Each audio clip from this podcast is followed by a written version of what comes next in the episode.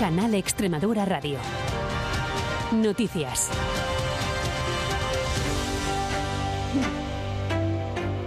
Buenas tardes. Es la una día clave en las primarias del PSOE extremeño. Sus militantes deciden hoy entre Miguel Ángel Gallardo y Lara Garlito para suceder a Guillermo Fernández Vara en la Secretaría General del partido después de 16 años al frente del Partido Socialista extremeño. Es decir, independientemente de que haya un ganador, es el medio para posteriormente eh, ir al fin, que no es otro que, ganar eh, la confianza de los extremeños y de las extremeñas y escribir un nuevo tiempo donde la cercanía a la gente sea uno de los elementos principales. Y hoy es un día para votar en libertad, para votar en democracia y sobre todo votar con el corazón. Es muy importante que hoy los socialistas y las socialistas se movilicen, se movilicen masivamente en favor del futuro de Extremadura. Esa debe de ser la clave del día. Los militantes del PSOE podrán votar hasta las 8 de la tarde, después comenzará el recuento de los votos y sobre las nueve y media de la noche la organización de las primarias espera dar a conocer si es Gallardo o Garlito quien asume la Secretaría General de su partido.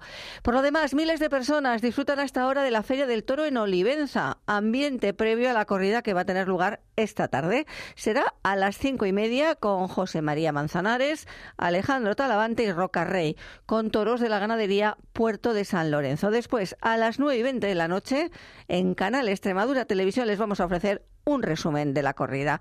Es la edición número 33 e incluye dos novilladas con picadores y dos corridas. Un evento con el que se inicia la temporada taurina en España y concita gran interés, como explica el presentador del programa de esta casa, Tierra de Toros, Juan Bazaga. Es un escaparate de lo que pueden plantear estos toreros a lo largo de la temporada.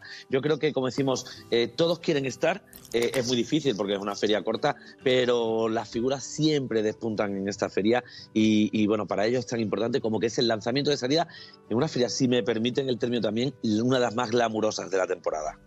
Continúan llegando voces críticas con la decisión de la Junta de quitar del calendario festivo regional de 2025 el martes de carnaval. Lo ha sido durante los dos últimos años para alegría sobre todo de los pacenses que han visto aumentar considerablemente el número de visitantes de la tierra a su fiesta más internacional. No es festivo. Uy, qué barbaridad, pues si le habían puesto hace poco que era festivo. Y ahora otra vez lo quitan. Bueno, nunca ha sido festivo. Sí, pero bueno, porque nos han quitado el día de Extremadura. Eh, pues muy mal, la verdad, porque yo, por ejemplo, que a mí sí me gusta disfrutar de la fiesta de Badajoz, es que no voy a poder hacerlo porque es que al día siguiente voy a tener que estar aquí en la universidad. Pues muy mal, muy mal, hombre, debería ser festivo. Sí, mejor. De momento la decisión no es firme, es un proyecto de decreto que se encuentra en fase de consulta. Además, desde este viernes los móviles han quedado fuera de las aulas. La región ha puesto en marcha la prohibición de llevar dispositivos a clase. La medida ha sido fruto del acuerdo de toda la comunidad educativa, una decisión que agradecen los padres y madres de alumnos. Maribel Rangel es la presidenta de la FREAMPA en Extremadura. No es cuestión, no todo es negro, no es un, demonio el móvil, pero tampoco es, eh, es un angelito. Entonces tenemos que convivir y, y, enseñar a nuestros niños y a nuestras niñas eh, esta moneda que tiene dos caras.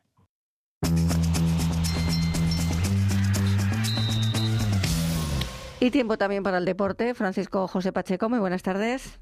Buenas tardes. En Segunda Federación toda la jornada se juega mañana. El único que lo hará como visitante será el villanoense que juega los pajaritos contra el Numancia a las 12. Ya como local a las 11, Cacereño San Fernando y a las 12, Badajoz Naval Carnero y Montijo Unión Adarve. Para las cuatro y media, Yerenense recibe al líder Sanse. Toda la tercera también se juega mañana y ya está en juego el partido amistoso entre la selección extremeña absoluta femenina y el cacereño femenino con motivo del Día Internacional de la Mujer. Y en Padel, la moralejana Paula José María Eri Sánchez jugarán la primera final de la temporada en la capital de Arabia Saudí frente a Delfi Brea y a Bea González. Y fuera de la región, hoy arranca la temporada en Fórmula 1, lo hace con el Gran Premio de Bahrein a partir de las 4. Hamilton saldrá primero, Carlos Sainz saldrá cuarto y Fernando Alonso séptimo. Pues esto ha sido todo por el momento. Próxima cita con la actualidad a las 2 será en el informativo Hora Punta con Charo Calvo. Toda la actualidad regional sigue en nuestra aplicación Extremadura Noticias. Canal Extremadura Radio.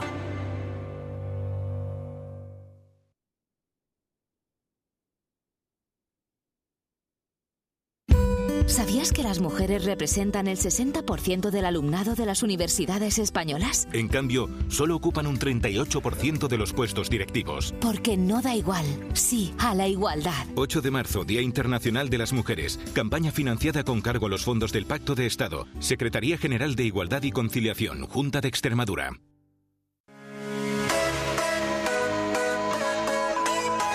Esto es lo que pasa cuando Extremadura se pone en juego.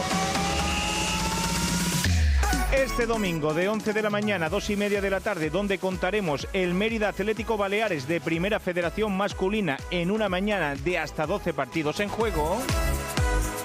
Y por la tarde de 4 y 5 a 7 y media, donde contaremos el Yerenense San Sebastián de los Reyes de Segunda Federación, más otros dos partidos de nuestra tercera. Este domingo Extremadura